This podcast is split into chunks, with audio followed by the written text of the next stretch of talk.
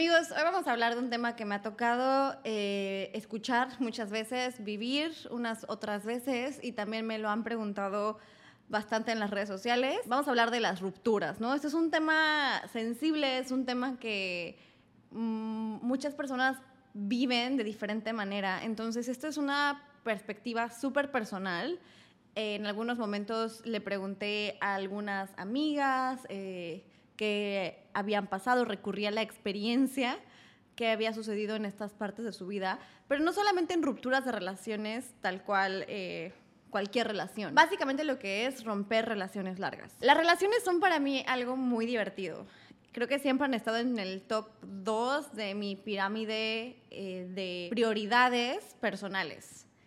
Que tal vez eso no fue lo mejor mientras crecía, porque me llevó a lugares difíciles y lugares incómodos también. Desde súper pequeña me gustaba que me gustara alguien y también me gustaba mucho experimentar esa sensación de atención mutua. No solo me gustaba yo gustarle a alguien, me gustaba a mí tener a alguien a quien darle mucha de mi atención. De hecho, creo que mi primer novio, entre comillas, era un niño que llevaba conociendo desde kinder y en segundo grado de primaria, pues nos tomábamos de la mano. Esa fue mi experiencia de noviazgo, eh, que puedo recordar hasta donde va mi memoria, que ahí empezó como esta sensación de que me gustaba darle mi atención a alguien y recibirla de regreso. Y creo que esto fue lo que le dio paso a mi vida adulta, o tal vez mucho antes a mi vida puberta.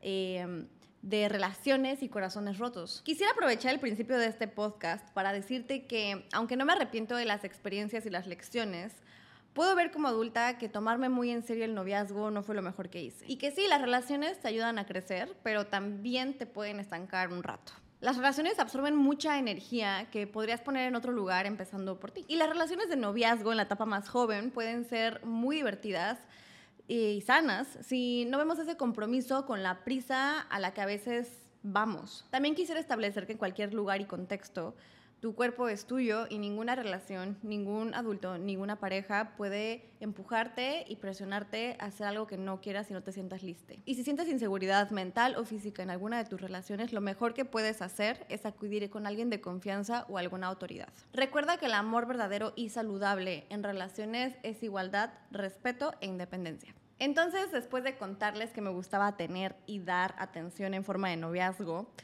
¿Qué es una relación larga? Vamos a empezar por ahí. Hay muchas maneras de definir una relación larga, pero también siento que depende muchísimo de la etapa donde estés, ¿no? Por ejemplo, cuando estaba en primaria tuve algunos novios de un ratito, digamos dos semanas, un mes, nada serio. En México les decimos novios de manita sudada, que nada más te agarras la mano, se escriben cartitas y ya, se acabó. O sea, no hay gran intercambio más que ese, esa sensación de sentirte enamorado. Diría que mi primer novio, relación larga, fue en secundaria. Creo que segundo de secundaria se llamaba Alex. Alex, si me escuchas, te mando un saludo. Espero que no escuche. Alex y yo fuimos novios como por nueve meses, no sé si es segundo o primero de secundaria, ojalá me acuerde pronto, pero por ahí estuvimos juntos nueve meses y me acuerdo que iba a casa de sus papás, los 14 de febrero nos casábamos en la kermés de la escuela y esas cosas. Y creo que sí fue la primera vez donde me sentí enamorada, donde sí sentía amor por un novio. Siento que para tener menos de 15 años, estar nueve meses con alguien era una relación larga. Más que nada por mi edad y la etapa de vida donde estaba. En esa etapa de mi vida mucho era incierto. Eh, lo que quería hacer a mediano plazo, lo que buscaba en una pareja, si tener novio era lo que realmente me interesaba. No sabía ni siquiera si me gustaban solo los hombres y resultó ser que no. Había muchas cosas que no pensaba tanto. No sé si me estoy dando a entender por qué para mí en ese entonces eso fue una relación larga. Una relación larga para mí en ese momento era algo que duraba más que lo habitual, algo que permanecía más tiempo. Pero aún así era poco probable que aunque estuvimos pasando tiempo juntos, transmutáramos a hacer algo que los dos queríamos a lo largo para el resto de nuestras vidas. Hay gente que sí le encuentra a esa edad y qué chido por esas personas. Hay gente que, que cree que la encuentra y al final no es ahí, pero para mí fue largo y también era algo que no había pensado mucho y teníamos pocas probabilidades, como lo digo, de transmutar a ser lo que los dos queríamos a largo plazo, porque creo que yo en ese entonces no pensaba lo que a largo plazo era. Lo que sí te digo es que una parte de mí creció muchísimo en esa relación y para mí solo ha habido una sola vez que me he sentido así, así de esperanzada, así de cegada por querer a alguien por primera vez, alguien que marcó la diferencia por primera vez. Y no me refiero a que solamente es uno el amor que experimentamos para toda nuestra vida pero solamente existe una sola primera vez. Y agradezco que no me he vuelto a sentir así porque atesoro ese momento y lo considero único. Pero de ahí en adelante he empezado a pulir mi manera de relacionarme con las personas. En este punto de mi vida ya no quiero sentirme ciega de amor, quiero al contrario, saber dónde estoy pisando y que si me llego a cachar futureando con esa persona, sea alguien con quien comparta muchas más de las metas a largo, mediano y largo plazo que me he impuesto. Eh, que vaya mucho más afín conmigo, porque siento que esta parte de eh, alguien que me haga reír, alguien que me trate con respeto, alguien que tengamos gustos en común, alguien con quien tenga confianza, siento que esas son bases para mí para empezar una relación. Quiero algo más profundo, algo que ahora si tengo una relación podamos caminar juntos en ideales que hemos pulido a través del crecimiento. Pues esto me enseñó esa primera relación larga, digamos, eh, y de ahí en adelante tuve muchos encuentros con el amor y lo que creía que era el amor. Y aunque sí hubo más corazones rotos y experiencias no tan positivas, ninguno fue tan duradero y o correspondido por diferentes razones. Entonces todo era muy breve. Ninguno de esos encuentros los consideraría largos, o sea, tuvieron su temporalidad, pero no fueron una relación larga. Y como les conté en alguno de los episodios pasados, eh, cuando estuve con mi casi algo por mucho tiempo, con Steve, si se acuerdan, en el episodio creo que en número 2 de este podcast, eh, estuvimos juntos por mucho tiempo, juntos entre comillas hubo emociones que pocas personas han tocado en mi vida y obvio eso también fue un tipo de relación. Y todo bien con eso, pero hoy, justo hoy, quisiera enfocarme más en lo que pasa cuando estás en una relación correspondida con alguien donde se aclararon ya los términos en la relación y ambas partes están participando de la misma manera. Digamos, como cuando ya se presentan formalmente ante el mundo como pareja, novies, matrimonio, lo que sea. Sé que muchos de los que me escuchan saben de mi relación más larga es conocida. Y aunque voy a hablar de esa ruptura, no voy a ahondar en detalles de esa relación en su parte, digamos, activa. Aún no voy a hablar de eso, pero sí voy a dirigirme un poco hacia lo que fue la ruptura. Es el lugar donde les puedo hablar. Esa relación fue mi relación más larga, eh, fue una ruptura complicada y pues bueno, eh, me dio la experiencia para poder tener una opinión sobre dejar una relación larga. Entonces, después de mi relación de nueve meses que les conté, eh, tuve esta relación que empezó por ahí del 2014, o sea que ya llovió, está lloviendo ahorita. Y terminó en 2019, o sea, ya pasaron cinco años. No, no, no. Duramos cinco años y han pasado 19, 20, 21, 22, 23, y han pasado cuatro. Cuatro años de esa ruptura justo en estos meses se cumplen. Y fue mi primera relación en la parte adulta de mi vida, la parte más independiente también. Y fue creo que en los años más formativos de mi adultez. Tenía 18 años, venía de crecer en Querétaro, en su momento era gran provincia, Querétaro, ahorita creo que ya es como más ciudad, pero eh, en Querétaro yo tenía una vida social activa, pero nunca tan grande como la vida social que tuve en la Ciudad de México. Entonces yo me vine de Querétaro a la Ciudad de México a los 18 años y los dos recién llegábamos de nuestras respectivas provincias y construimos la relación desde cero. Desde cero me refiero a no teníamos amigos en común, no teníamos trabajos en común y solamente éramos dos personas interesadas el uno en el otro. Éramos dos humanos que no teníamos nada que nos uniera más que gustarnos. Creo que mutuamente nos escogimos solo por la química. Yo aún no sabía qué onda con la realización de mis sueños, él estaba comenzando a planear los suyos, empezaba a desarrollarlos él. Fuimos, yo creo que un apoyo enorme el uno para el otro y aprendimos juntos a desenvolver los objetivos personales y de la relación. Y así pasaron los años. Y si algo aprendí antes de estar con él es que todas las relaciones tienen su tiempo perfecto el que tiene que ser y ya. Todas esas relaciones de una semana, un par de meses, un año, todas esas relaciones estuvieron el tiempo que tuvieron que estar. Esas relaciones te dejan aprendizaje, te dejan compañía, te dejan experiencias. Y para mí, el para siempre nunca ha sido un ideal, ni siquiera una expectativa en mi vida ya. Todo tiene su tiempo perfecto, el que sea que dure, y forzándolo se rompe o se daña muy rápido. Así lo veo yo. Regresando a la ruptura, después de cinco años de construcción y una relación poco ortodoxa, déjenme decirles, la ruptura fue de lo más escandaloso y lo menos pacífico que se podía esperar.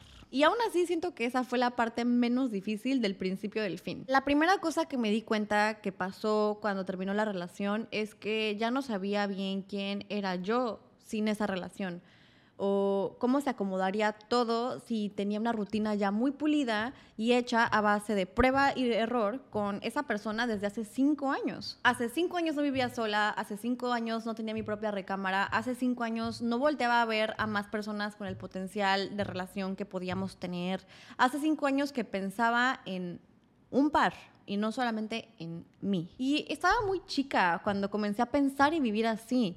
También estaba muy chica para no saber quién era yo solita. Por eso pienso que esa relación empezó en años muy interesantes. A los 18 fue cuando más chance tuve de descubrir la vida sin compromisos y de reinventarme para cuando llegara a los 25 tener otra visión de mi vida. Además de que a los 18 era recién independizada, recién mayor de edad, toda la novedad que más o menos me salté estando en esa relación. No me arrepiento de haber tenido esa relación, fue muy divertida y muy sana en muchos sentidos, en otros no, pero sirvió su propósito y duró el tiempo perfecto. Fue tan buena la ruptura que siento que a los dos nos hizo bien muy rápido. Nuestros intereses ya estaban cambiando drásticamente en los últimos años de nuestra relación. Entonces, después de cinco años de acoplarnos a ser dos y de memorizarnos nuestros números, emails, direcciones, pasiones, familiares, canciones, hechas importantes, chistes locales, acuerdos en la relación. ¿Cómo empiezo a ser otra vez solo yo? No fue rápido, ni fue fácil, ni tengo la fórmula secreta de una vez, les digo. Lo que sí te digo es que se me olvidó que antes de esa relación yo ya era una persona completa y que estuve viva y bien y tenía una vida funcional 18 años antes de esos 5 años de relación y estaría bien después de esa relación otros 18 años más o más. La gran tarea era reconectar conmigo y reinventarme. Ahora, ¿qué pasa cuando se acaba una relación larga? Una ruptura sí se siente como que se te murió alguien o perdiste una persona o una parte de ti incluso.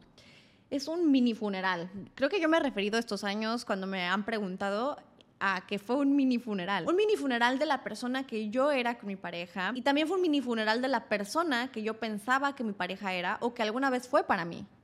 Ese ideal, ese pedestal se rompió y ahora solamente es una persona más habitando el mundo. Entonces sí se muere algo. Repito, esta es la manera en la que yo lo viví y en la que yo lo he visto y tomo terapia y sigue siendo una de las metáforas que más he tomado porque realmente te desprendes de algo muy rápido. Y pasas por todas las etapas de duelo, donde te enojas, lo niegas, quieres que esa persona deje de existir, luego lo extrañas, pero te das cuenta que no es por ahí, entonces te vuelves la víctima del desamor y crees que nadie entiende lo que estás pasando, que nadie entiende cómo te duele y después, al final, la gran meta es que lo aceptas y sigues.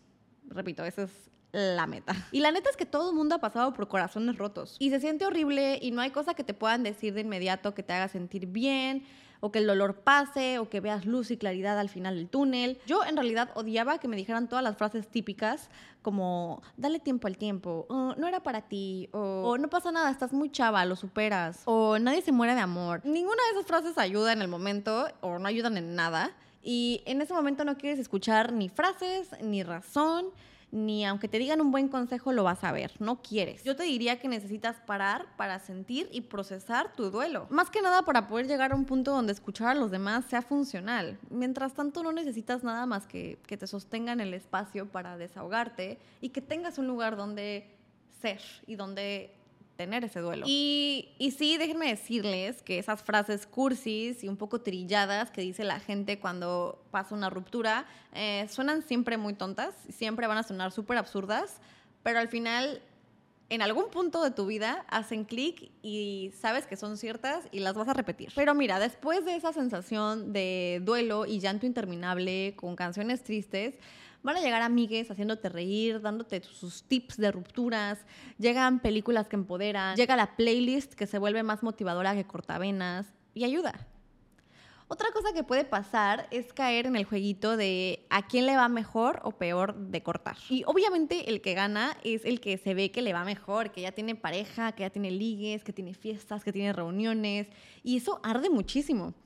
Porque lo único que estás haciendo es ver a la otra persona subiendo cosas con alguien más o con fiestas o con grupos grandes de amigos, riéndose, estando feliz básicamente. Y eso se siente como que, ¿por qué estás feliz? Y yo estoy en este hoyo llorando y deprimida. ¿Y por qué yo no estoy así? ¿Por qué tú no estás pasando por la misma etapa donde yo estoy pasando. Terminas pensando que le duele menos porque no te quiso como tú lo hacías y también luego le ves el doble sentido de seguro está fingiendo para ocultar sus emociones y encuentras placer en que piensas que su situación es fingida. Y bueno, todo este jueguito, por muy divertido, entretenido y bastante cierto que es, no es real ni sostenible cada persona vive el duelo diferente. Como les dije antes, lo que es es lo que hay, no tienes que vivir imaginándote nada ni haciéndote chaquetas mentales y puedes mejor vivir tu duelo a tu manera. Así quieras que lo que más pasa es que llegue un meteorito y aplaste a esa persona, en algún punto acuérdate que es tu ego queriéndote hacer víctima. Y también es muy común en esos procesos de ruptura, al menos para mí, querer sanar rápido.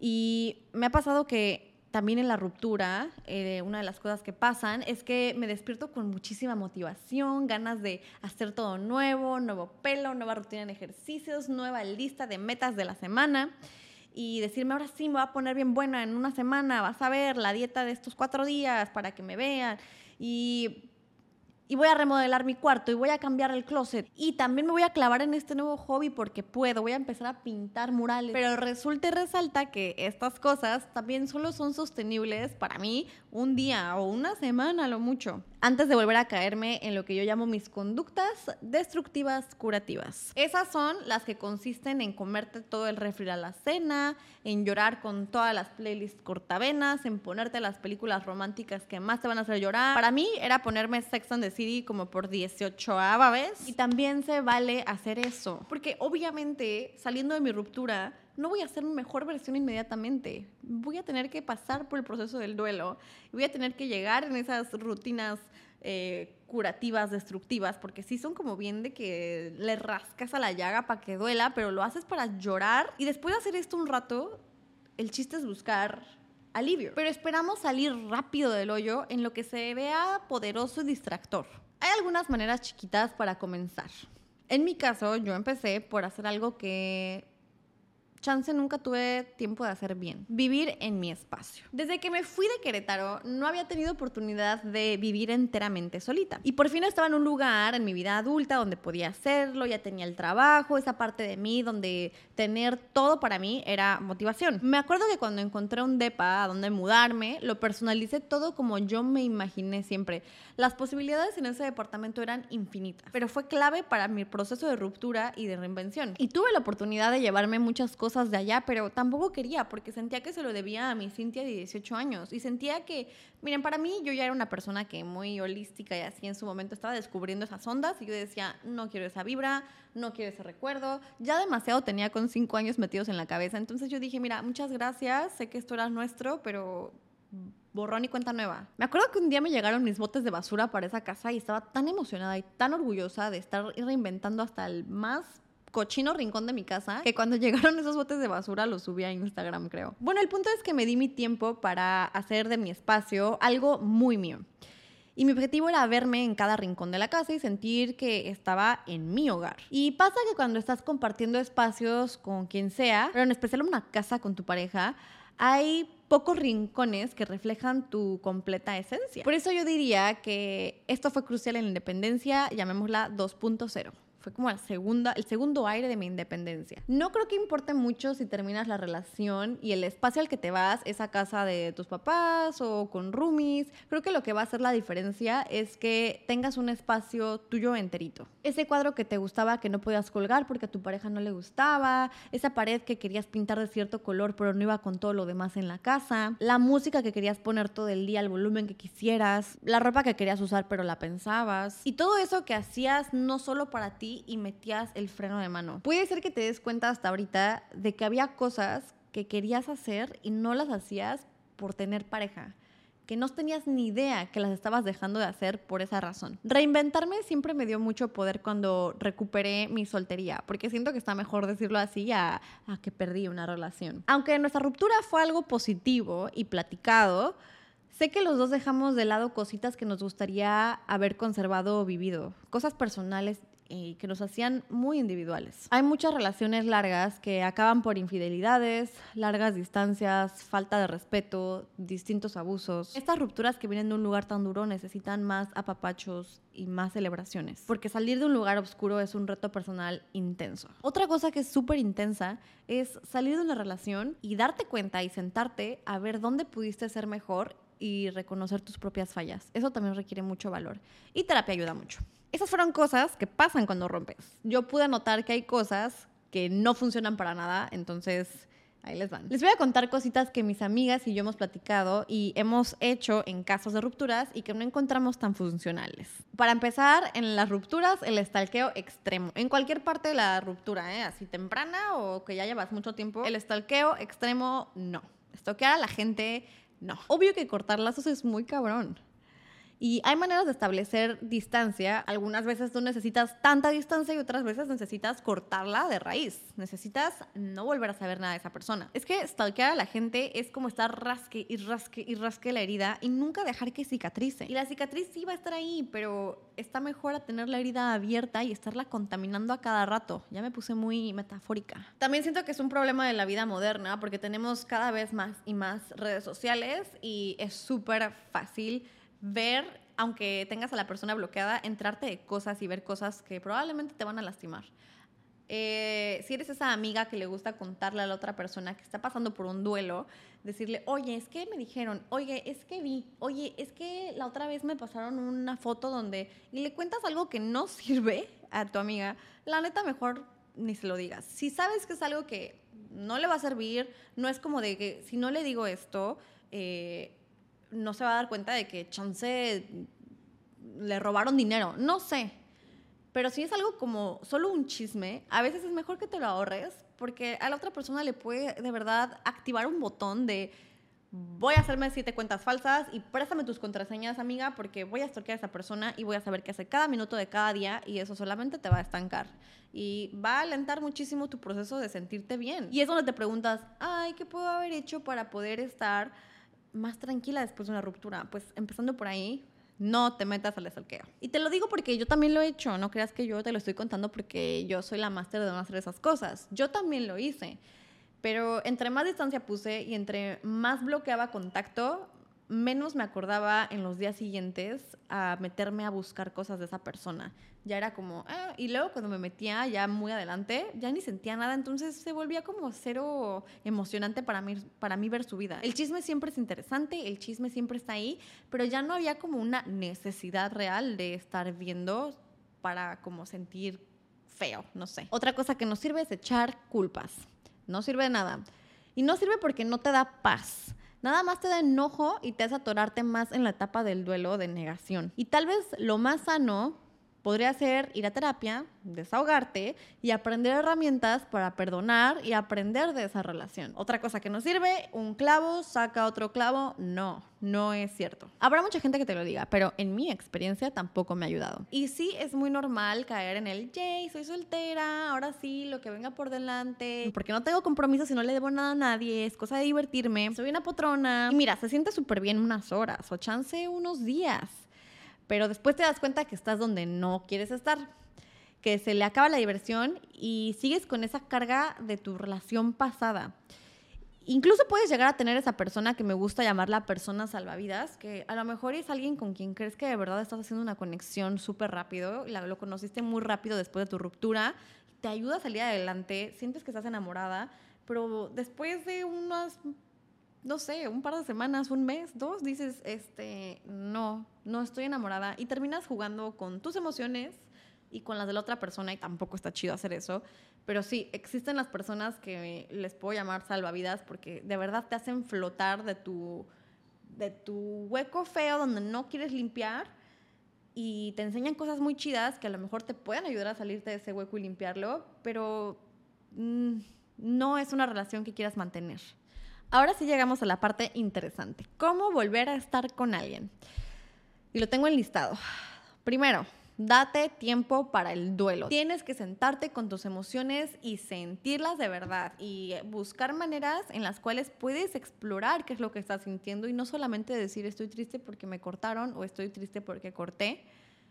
¿Qué sientes? ¿De dónde viene esa emoción? Y neta, siéntate un largo rato a, llorarlo, a sacarlo, porque tienes que hacerlo. Cambios en tu estilo de vida siempre son funcionales. No te digo que salgas luego, luego de, de, la etapa de duelo y te pongas a hacer todo esto súper rápido para salir adelante, pero hacer cambios como salir a caminar, comer mejor esos días, darte chance cuando no lo hagas tan bien, como ser súper paciente contigo, esos cambios de estilo de vida ayudan. También empezar a hacer días donde te quedas a ver con tus amigas y como hacer nuevas rutinas para desapegarte de las rutinas que ya tenías muy bien marcadas con esa relación, que suele pasar con las relaciones largas. Todo esto, todo esto son nuevos hábitos lentos.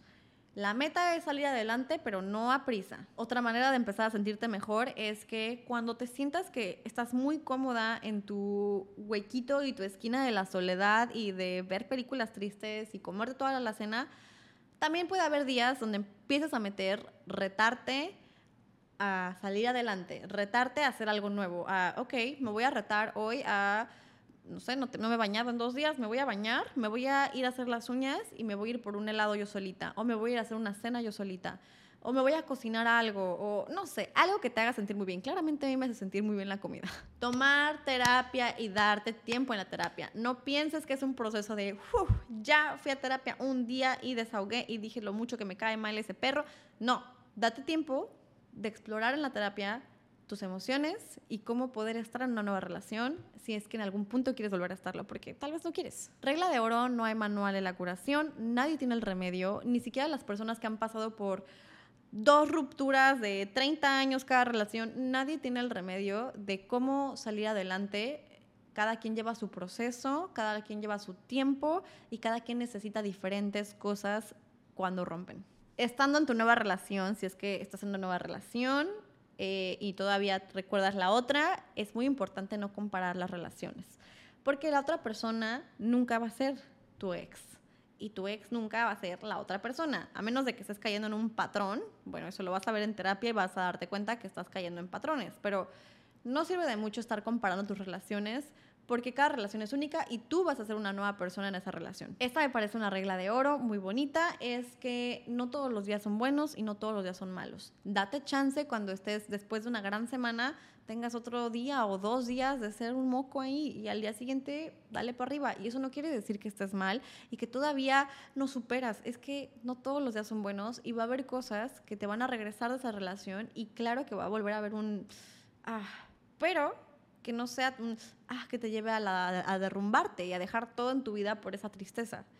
Pero se vale sentir un poco de dolorcito. Algo que también es súper importante, no es tan fácil de hacer, es muy fácil de decirlo, pero no es nada fácil de hacerlo, es saber dónde rompieron contigo y dónde rompiste tú con esa persona. Porque hay veces en las que decimos, es que me cortó porque no me aguantó, piensa arduamente en qué te pertenece a ti, qué le pertenece a la otra persona. Es una relación, los dos tienen 50-50 de cosas que pudieran haber hecho mejor, a menos de que sea una relación de abusos y extremos, como lo hemos dicho antes. Esos son otros casos que la verdad no tengo el expertise de compartirles lo que hay que hacer, aunque prometo traerles a alguien que sí hable sobre esto.